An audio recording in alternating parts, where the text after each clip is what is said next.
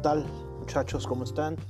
Pues bueno, vamos a empezar con nuestra segunda edición de este podcast para que vayamos eh, pues viendo lo que nos falta y vamos a empezar con la revisión de una de las noticias o de las noticias más importantes. Ya saben que tenemos que ir haciendo nuestro eh, control de noticias hasta la fecha de regresando de Semana Santa.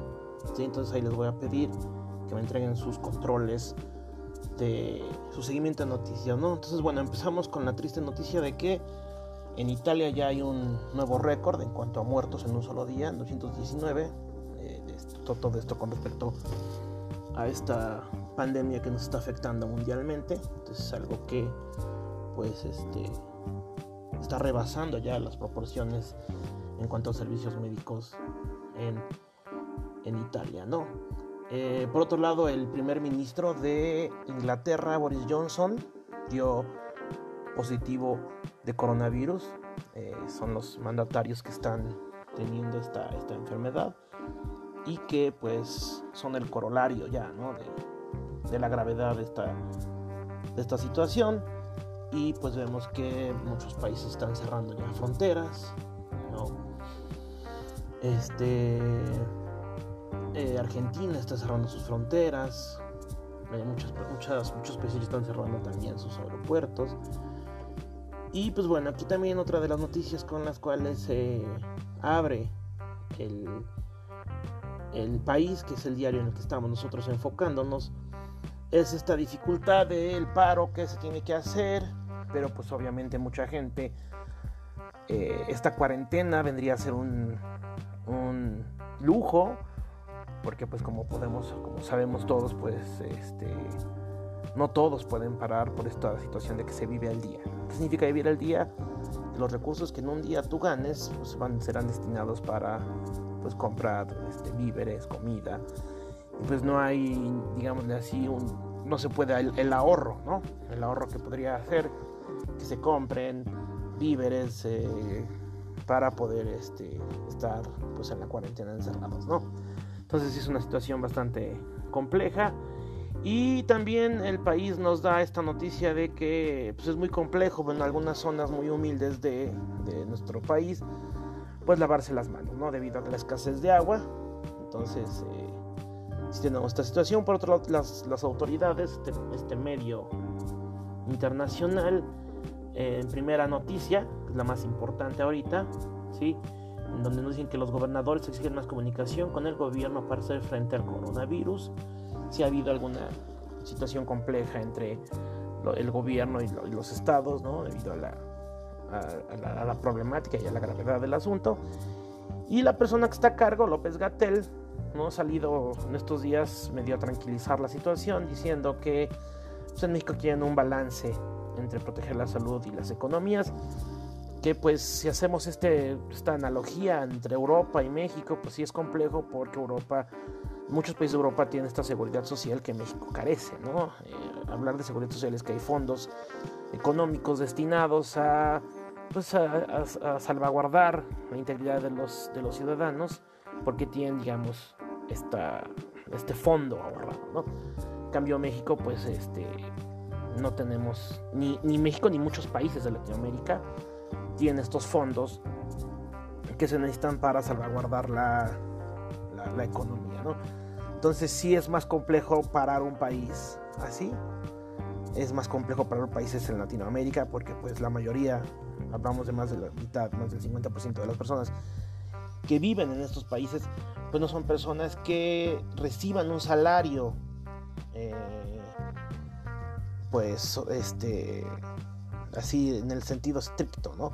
Quincenal o mensual, ¿no? Ellos tienen que ir sacando pues lo que van juntando en el día, lo que venden. Entonces esto hace mucho más complejo este, la situación. ¿no? Por un lado, algunas voces dicen que eh, el observador se ha lavado las manos, ha incluso ha, este, hecho un poco de burla o de situaciones así, que no ha guardado la, la, la, propiedad o la seriedad necesaria con respecto a este problema.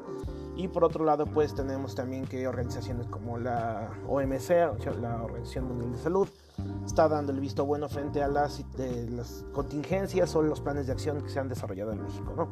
Entonces, bueno, son algunas de las, de las, de las noticias que estamos viendo en el país, que pues todo, todo, todo está enfocado al coronavirus. Eh, una noticia también que es importante aquí es una nota, es o nos morimos del coronavirus o nos morimos de hambre. Habrá que elegir una. Esta es una, es una eh, columna que sacan aquí en este, en este, diario en donde se, se, explica más a profundidad lo que acabo de, de mencionar, esta situación de que no todos tienen la, el chance de irse a la cuarentena. Es una situación compleja que vive el país, es una situación que no es así de fácil de métanse a su casa y ya, ¿no? Algunos sí podemos hacerlo, algunos que somos eh, afortunados, ¿no? En, este, en esta vida, si lo podemos decir así, pero sí la situación es bastante compleja. Eh, se están tomando algunas acciones como en... Se está tratando de que, se vuelva a hacer este, esta situación en Wuhan. Que se replique lo que hizo en Wuhan, que es la ciudad, eh, la zona cero donde nace el virus, que es importante cerrar ciudades, ¿no? Si se cierran ciudades, funciona contra el virus. Pero si se mantienen las medidas, caso contrario no se va a poder, ¿no? O sea, en esta situación de que la gente está saliendo, eh, este, los, aeropuertos no han cerrado, sigue habiendo acumulación de personas. Entonces sí, sí es bastante compleja la situación. Y eh, también vimos que hubo una caída en los precios en Wall Street y en la economía a nivel mundial, lo cual eh, hace que los precios de la gasolina y muchas otras cosas pues tengan que bajar porque la demanda es poca debido a que las personas no están saliendo, entonces sabemos que la ley de la oferta y la demanda. Entonces los gobiernos deciden si la gasolina sigue costando lo mismo, ¿no? O bajarla. Esta medida se ha venido haciendo desde hace mucho tiempo y el único país que no bajaba la gasolina en los gobiernos anteriores era México.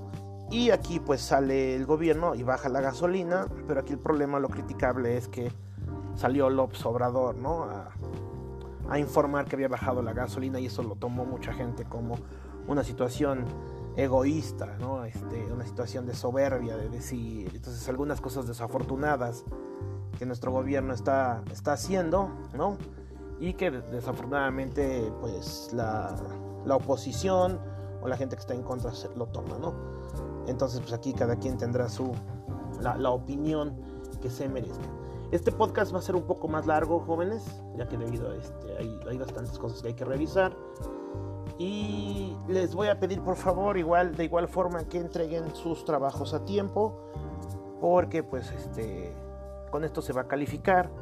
Entonces eh, sí se les, va, se, les va, se les va a dar bastante tiempo para que ustedes puedan eh, pues hacer las tareas, ¿no?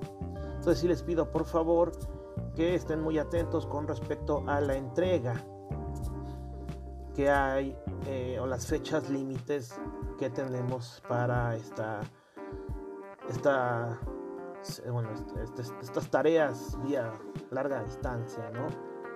Que, que tenemos. Entonces sí, darle una revisadita al, país. Recuerden que es importante estar checándolo diario porque la versión de América, entonces ahí se meten en su computadora, se meten en la, sección de América y van checando. Porque si queremos checar ediciones pasadas, sí va a ser un problema, porque recuerden que las ediciones pasadas son la hemeroteca del país únicamente abre de España. Entonces ahorita ahí el país tiene una, una, una interfase bastante interesante con respecto al coronavirus, cómo está avanzando en los países para que estemos informados. Y sí es importante que sigamos las medidas de seguridad que eh, las autoridades nos están poniendo, no salir en estos días y sobre todo pues eh, seguir las, las, reglas de lavarse las manos con, con, con jabón sobre todo, ¿no? y pues evitar salir y, cosas así que ya, que ya sabemos. Entonces, bueno, estas son las, las, situaciones que se está manejando el día de hoy en el país, ¿no? Sobre todo eh, también ver que en Estados Unidos está creciendo los contagios durísimo, ¿no? Aquí en la nota que, que, sale en el país que dice que el coronavirus crece a un ritmo de 5.000 contagios diarios en Estados Unidos. O sea, Estados Unidos ya rebasó en cierta forma lo que está pasando en Europa, ¿no? Eh, algunos critican las políticas de Trump en el sentido de que no se ha dado el cuidado necesario para esta, esta situación, ¿no? Y América Latina registra este viernes más de 10.000 casos confirmados de, del, COVID-19. Entonces, bueno, lo que podemos hacer es seguir en casa, ¿no? También no tratar de no alarmarnos, ¿no? Con estas fake news que vemos constantemente en Facebook, en, en Twitter, y tratar de checar, pues, eh, notas o noticias que sean de medios oficiales, ¿no? Que no tratan de ninguna forma de de espantar o de, o de, incrementar el miedo. Entonces, bueno, esto es básicamente lo que está pasando en el país. Recuerden hacer su seguimiento de noticias. La mayoría se irán en, esta situación del coronavirus. Y, y, también recordemos que hace unos días Estados Unidos dio eh, un importante, una importante parte del presupuesto para la lucha contra el, eh, contra el coronavirus. ¿no? Y también Trump está siendo muy criticado porque se está enfocando más a su eh, campaña electoral para reelegirse como presidente y está dejando quizá de un lado un, poco el problema que, está viviendo como país en, la pandemia, ¿no? Entonces, bueno, esas son las situaciones que estamos viviendo hoy en día y pues a seguir informados porque esto pues eh, nos puede ayudar a que afrontemos mejor esta situación. Eh, este podcast, como les había dicho, van a ser casi dos podcasts en uno. Obviamente les voy a dar más tiempo para que ustedes puedan eh, pues contestar la tarea o hacer la tarea que les estoy pidiendo. Bueno, entonces ya pasamos a la segunda parte, que es la clase, ¿no? En la, edición anterior de este podcast vimos que este crecimiento en las ciudades, eh, los centros neurálgicos de la revolución, la segunda revolución industrial, donde mucha gente empieza a migrar para poder tener acceso pues, a los servicios y al, dinero, ¿no? Entonces, bueno, eh, en el siguiente tema que estamos viendo ya no es el contexto histórico, ya es, digamos, lo que está pasando en cuanto a manera de, pensar.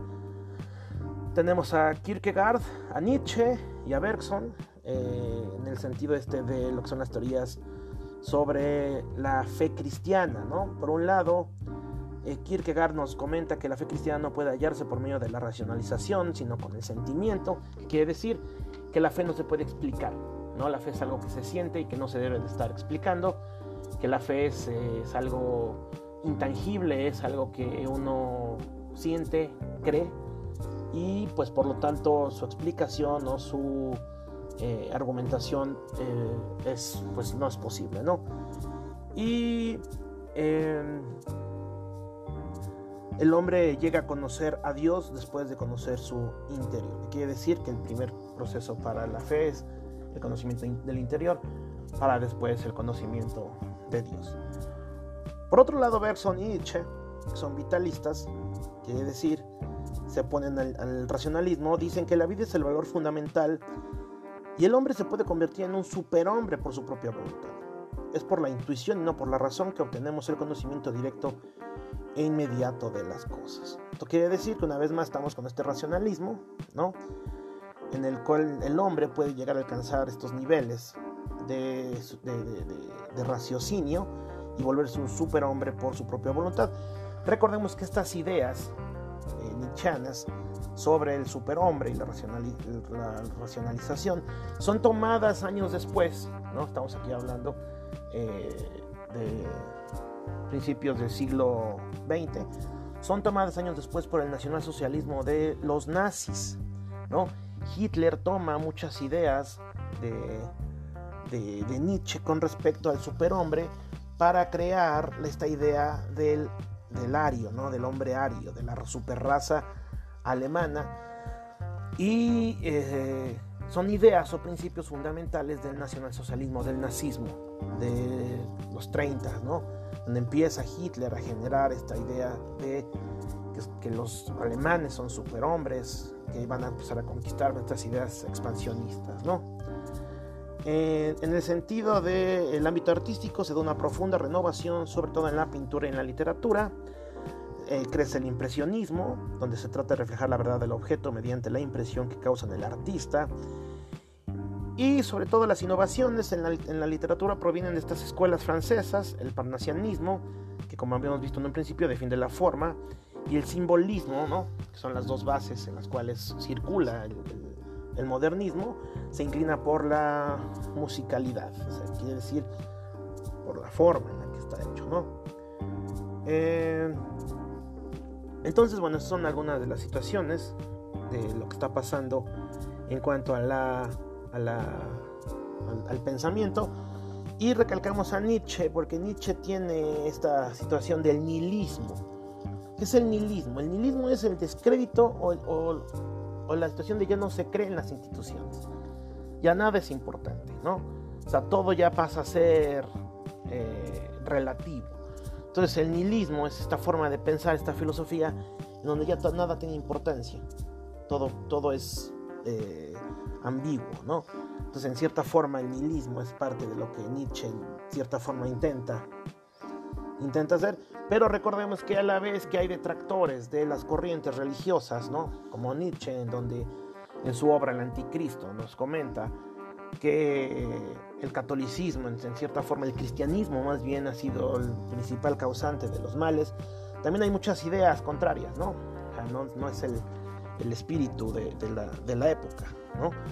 Eh, hay ideas contrarias que, nos, que, dicen o comentan que también la fe es algo importante para el proceso de, de, los, de los hombres. Entonces, bueno, es importante saber que eh, en esta época, en Latinoamérica, ¿no?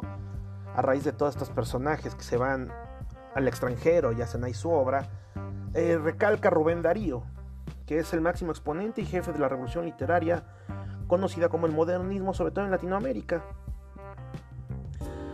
Eh, la obra de Darío se encuentra en prosa y en verso. Como prosa pasa inadvertida, a pesar de ser elegante, expresiva, ya que su poesía, la poesía es donde eh, Rubén Darío da el toque final, ya que la poesía es lo principal, ¿no? La principal obra de Rubén Darío es Azul, ¿no? Tiene otras como prosas profanas y cantos de vida y esperanza. Y Azul es un libro pequeño que se publica en Chile en 1888, finales del siglo XIX. Está en prosa y verso y contiene 113 breves cuentos y 7 composiciones poéticas. Y la, importancia de Azul de, Rubén Darío es que esta obra eh, tiene este carácter de la ciudad en los escenarios y aparte recordemos que todavía tiene este tono afrancesado en las líneas, ¿no? Eh, este afrancesamiento, que recordemos que lo, visto el periodo pasado, ¿no? Eh, el neoclasicismo, en el cual todo nace en Francia, marca profundamente el ánimo de, muchos gobiernos latinoamericanos.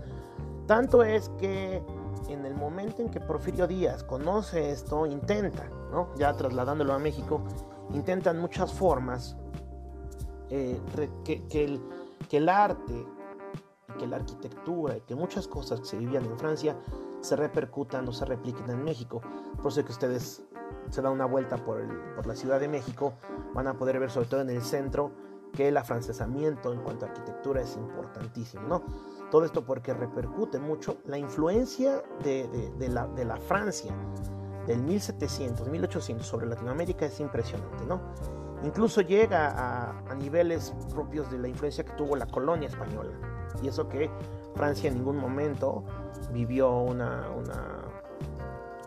vivió una especie de colonialismo como el que vivimos durante la Nueva España. ¿no? Entonces sí es, sí es importante este afrancesamiento en todos los sentidos, como habíamos dicho. Y Rubén Darío es, digamos que, el, máximo exponente. Entonces, eh, pues bueno, este con, este, con este tema nos eh, terminamos nuestro podcast. Ahora duró 20 minutos, vamos a tratar de hacerlo más breve. Y las instrucciones es igual, vamos a tratar de hacer eh, un cuestionario que les voy a dejar a partir de, este, de este podcast. Y si les pido, eh, jóvenes, por favor, que lo hagan en la hoja que les estoy poniendo ahí en Classroom, ¿no? Les voy a dar bastante tiempo para que lo puedan hacer. El chiste es que pues no paremos esta situación de, aprendizaje y pues tengamos eh, en cuenta lo que estamos, los temas que estamos viendo, que es el modernismo que se está viviendo tanto en México, bueno, que ya lo, vimos, la contextualización que está pasando, y que eh, se está viviendo tanto en México como en Europa. Entonces, algunas cosas importantes que debemos de tomar en cuenta ya para cerrar este tema, ¿no? Son cápsulas breves. Este, habíamos quedado en 10 minutos, pero es importante también eh, retomar algunas cosas de, de las noticias y eh, pues retomar la situación de eh, imperialismo, ¿no? que se está viviendo en esta época en, Europa. Francia está dominando el globo, ¿no? Este, Bélgica, Inglaterra, Inglaterra en la India, como habíamos quedado. Y en México estamos viviendo en el contexto, algo que nos faltó mencionar, en el contexto estamos viviendo la época de entrada a la revolución, se está viviendo finales del 1800 y la época de la revolución, estamos, como habíamos dicho, con Porfirio Díaz, ¿no? Eh, Porfirio Díaz sale a la palestra hoy en día debido a que hay mucha gente que opina que fue un gran presidente y que, presidente, ¿no? Entre comillas, y que gracias a él el dólar estuvo a la par y hubo mucha eh, bonanza social y económica y que pues es un gran presidente, pero también por otro lado pues no olvidemos que fue un dictador, ¿no? Un dictador que se este, asentó en el poder durante más de 30 años y sí, habría que reconocer la figura de Porfirio Díaz como este personaje que luchó en casi todas las, grandes guerras que hubo en México. Sea, es impresionante eh, la cantidad de, guerras y, la influencia que tuvo Porfirio Díaz como soldado y como personaje de la época. Porfirio Díaz es el gran reformador, en cierta forma, en, en ciertos ámbitos, debido a que fue una persona que realmente estuvo involucrada con México y con los movimientos que en México se daban, sobre todo de la lucha Porfirio Díaz, el personaje, antes de ser dictador, si no es el más importante, sí es de los más importantes, por todo lo que hizo, ¿no? Pero si vemos la figura, o desdoblamos esta figura de Porfirio Díaz como el dictador, ahí sí ya tendremos muchas situaciones de donde, mucha leña de donde cortar. Es imposible decir que Porfirio Díaz fue el gran reformador, en la, cuando fue dictador, es imposible decir que Porfirio Díaz eh, fue un gran presidente cuando, si recordamos la obra de John Kenneth Turner, México Bárbaro, podemos ver un México con una desigualdad impresionante, misma, misma igualdad que se viene viviendo en esta época del modernismo, ¿no? la, la brecha social empieza a ser más grande, los ricos empiezan a tener más dinero, los pobres empiezan a ser más pobres, hay esclavitud, hay sometimiento de los indios, de, los campesinos ¿no? y de los nativos americanos que viven en ese momento. Por un lado tenemos en, Yucatán ¿no? las, las, haciendas del Enequén, donde las tiendas de raya eran estos centros de esclavitud, donde los, los campesinos estaban esclavizados de por vida, ¿no? ellos y varias generaciones de su familia. Por otro lado tenemos en el norte, ¿no? con los tarahumaras también, que eran un pueblo bastante oprimido y las, las huelgas que acaban esta represión en Cananea y Río Blanco, en Veracruz, ¿no?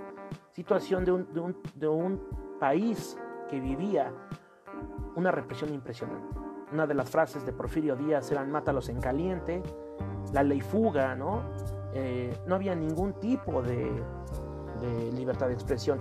Surgen en ese momento varios periódicos contestatarios, ¿no? Uno es el, hijo del aguizote, el aguizote, en donde estos periodistas como Posadas, ¿no? Este gran pintor que es reconocido sus obras como la, Catrina y, estas figuras este, de calaveras que pinta, empiezan a hacer caricaturización y críticas al gobierno porfirista. Y el gobierno porfirista empieza a hacer una persecución impresionante con respecto a los, periodistas de la época. Los matan, los encarcelan, ¿no? Eh, surge la, figura esta de, del Palacio Negro de Lecumberri, que es una cárcel ahí en, la Ciudad de México, en donde se meten a todos estos, estos tipos que, buscan la libertad, ¿no? Entonces, sí es, sí es sí es eh, peligroso decir que Porfirio Díaz fue un gran presidente, sí es importante informarse primero. No, voy, no quiero influir en la forma de pensar y decir que está mal que digan que Porfirio Díaz fue un gran, un gran personaje, porque lo fue, ¿no? Pero sí es, sí es eh, curioso que no tengamos calles con el nombre de Porfirio Díaz, ni, ni, ni, ni estadios, ni escuelas. ¿Por qué? Por lo mismo que fue un dictador. Entonces, sí es, sí es importante desdoblar o ver la personalidad de Porfirio Díaz en dos momentos. Una es antes de que llegue al poder, ¿no? y la otra es cuando eh, se vuelve este dictador implacable, ¿no? Que, es una de las páginas negras de, de México, la, los treinta y tantos años que estuvo esta persona en el poder. Bueno, ya vamos 25 minutos de este podcast, espero que esté entretenido. Y pues bueno, sí les voy a pedir eh, que hagamos algunas preguntas para que quede clara la clase y comentarios con respecto a lo que se ha dicho. ¿Por qué se toca el tema de Porfirio Díaz? Porque pues estamos, recuerden que estamos nosotros viendo la época del modernismo, finales del 1800, principios de 1900. Entonces, eh, para recapitular, tenemos a Rubén Darío, ¿no? Y estos pensadores, sobre todo Nietzsche, y eh, que es importante por, lo que establece, ¿no? es contestatario en cierta forma con respecto a muchas de las ideas. Y recordemos que Alemania se solidifica como una de las potencias más importantes con respecto a producción filosófica. Desde, 1600, desde 1700, 1800, principios de 1800, eh, con Carlos Marx, se da el banderazo de salida de que el pueblo alemán es un pueblo bastante eh, interesado en, la revolución del pensamiento. Tanto que está a la altura de las ideas del clasismo como son los griegos y los romanos. Son incontables los avances a nivel intelectual y filosófico que los alemanes han hecho. Entonces con eso cerramos eh, este podcast, chavos. Espero que lo hayan disfrutado. Eh, sus comentarios, por favor, en la tarea que les voy a pedir. Les, pido de la manera más atenta, por favor, que no me quieran hacer la tarea una hora antes de la, del deadline y me empiecen a mandar mensajes. Mensajes que contestaré de muy buena, de muy buena gana, ¿no? Pero que también, este, pues no dejar todo al final, ¿no? Sí les va a dar bastante tiempo para que podamos hacer esto y lo escuchen. Bueno, pues eso fue todo. Que tengan una excelente tarde, un excelente fin de semana. Y procuren, si quieren escuchar por partes de este podcast, va a haber otra edición, igual un poquito así, para que ustedes tengan su clase y no se pierdan pues, del conocimiento que debemos de tener. Sigan leyendo el, país, eh, continuamos con el libro. Eh, recuerden que la evaluación del libro se las voy a pedir regresando de Semana Santa, que es la fecha de exámenes, junto con el seguimiento de noticias. Ahí puede que este, cambiemos la dinámica un poco, por si lo tengan a la mano, ¿no? Gracias, chavos, y ya me aventé 28 minutos. Sean felices y hasta luego.